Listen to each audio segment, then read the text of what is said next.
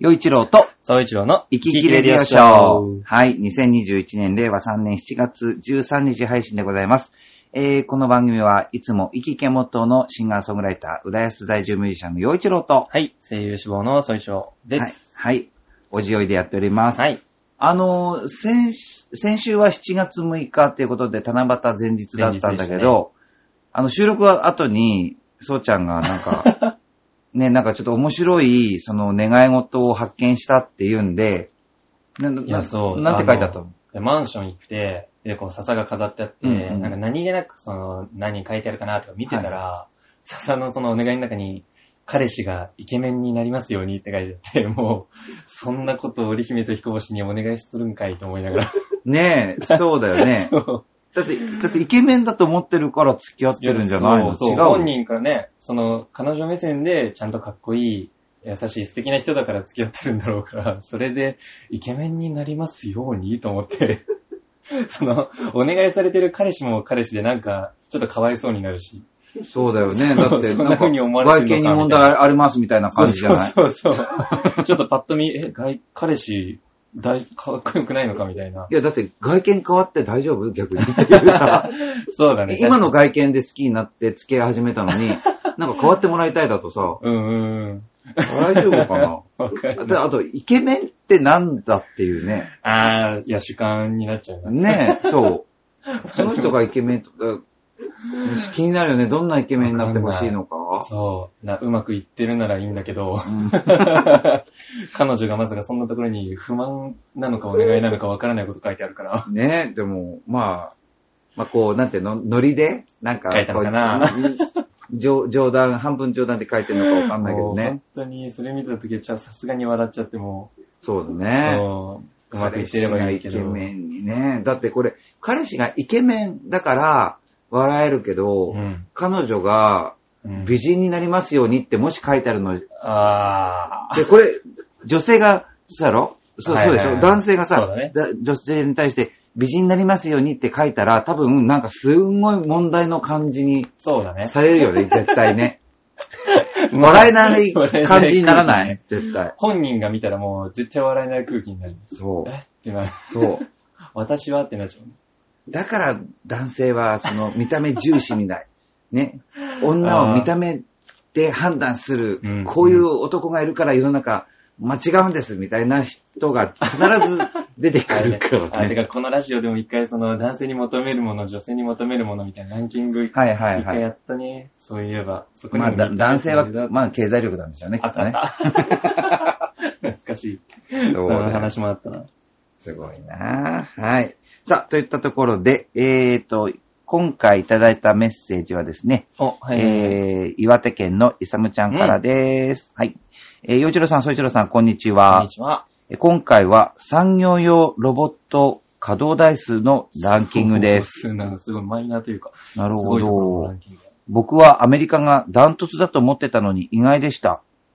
なるほどね。うん。産業用ロボット稼働台数の多い国地域。くおくおうーん。これは2019年外務省調べだって。はいはいははいえ。ーで、米印で、えー産業用マニュピュレーティングロボットは主に工場などの単純作業の工程で人間の代わりに使用されます。い。はいはいはい。複雑な作業には向きませんが、重い物体の移動や大きな力を要する作業には絶大な効果を発揮しています。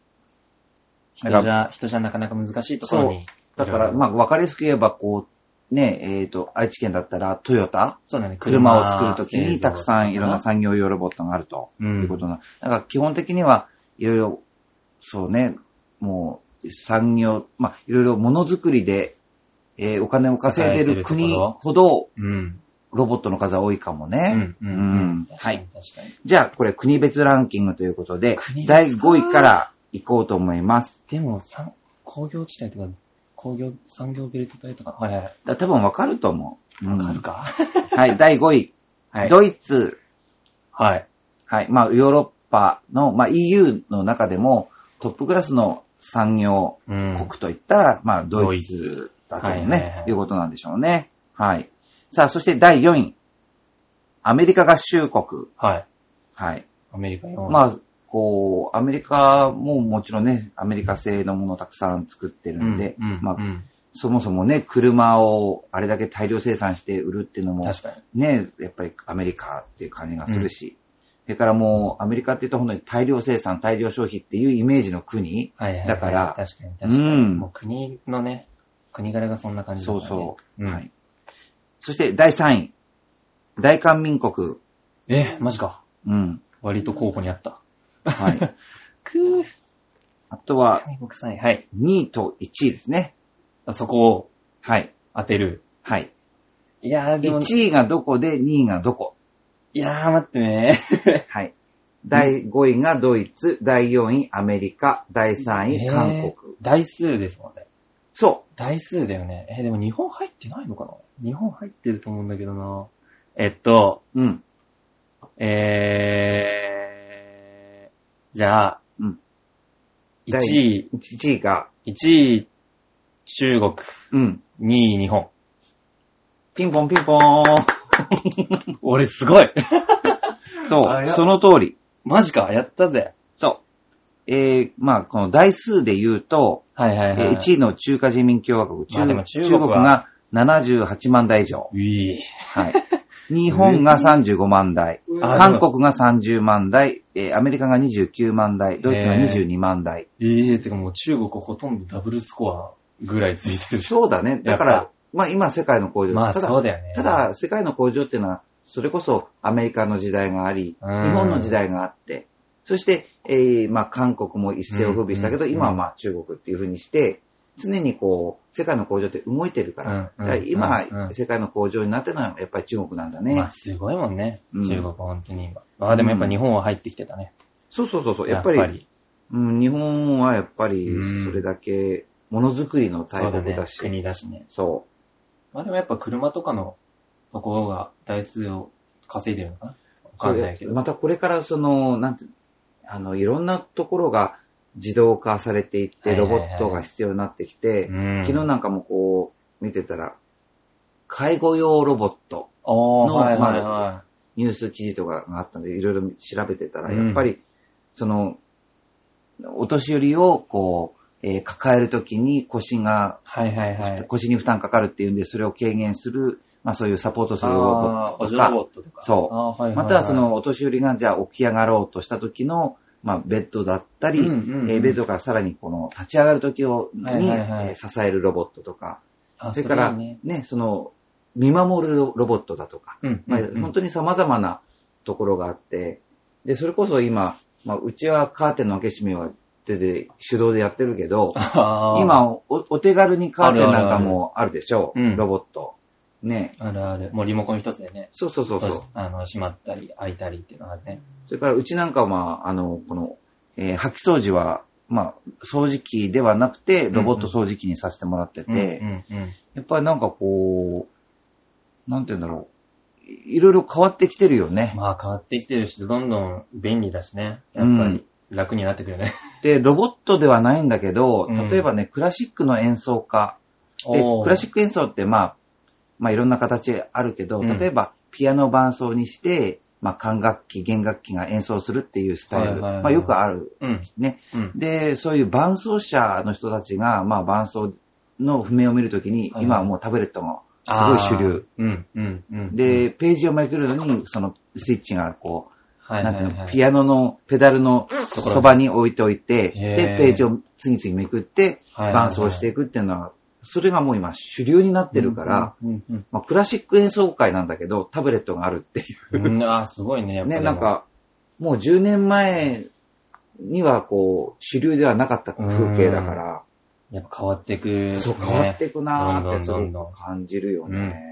うん。うん。やっぱ何でも自動化されていくね。そう。そうなんだよ。だから、おじさんが子供の頃なんて、あの、 スーパーとかの自動ドアっていうのは、いはどんな仕組みで開くんでしょうみたいなのがこう、なんか子供向けのこう、ね、本に書いてあるとはいはいはいへーとかって驚いてたけど、うん。そんなんで驚いてたら、キリがないぐらいもう自動化されてるから今。確かに確かに。いちいち驚いてらんないもん。そう。もう電車乗るの一つだって非接触型の IC カードですよっていう風になっていて、うん。電子マネーがこれだけ当たり前になっていそうだて、スマホをみんな一人一台持っていて、うんそのスマホがもう、ね、その、えー写真を撮ったり、電話をかけたり、メッセージのやり取りしたりして、うんファックスも何もいりませんよっていう風になってるっていうのは、まあほんとすごい話だよねえとね。んでもない。でも、そうちゃんって、まあこの2000年代に生まれてるわけだから、うんそのそうちゃんから見てもなんかこう進化したなって思うことあるえ、でもそれこそ、けスマホうん。なんかは、ちっちゃい頃はまだでないのかな、まあ主流ではないか。主流ではなかったから、それこそ、俺らが中学校とか、小学校、高学年とかになった時に、みんな主流になって、みんな持ち始めてぐらいだった気がするから、ああ、そっか。周りは俺の。なるほど。うん。でもそう考えるともう今なんてみんな持ってるから。そうだよね。そう小学生が持ち歩いてるから、スマホを。そう俺だよびっくりしちゃうもんね。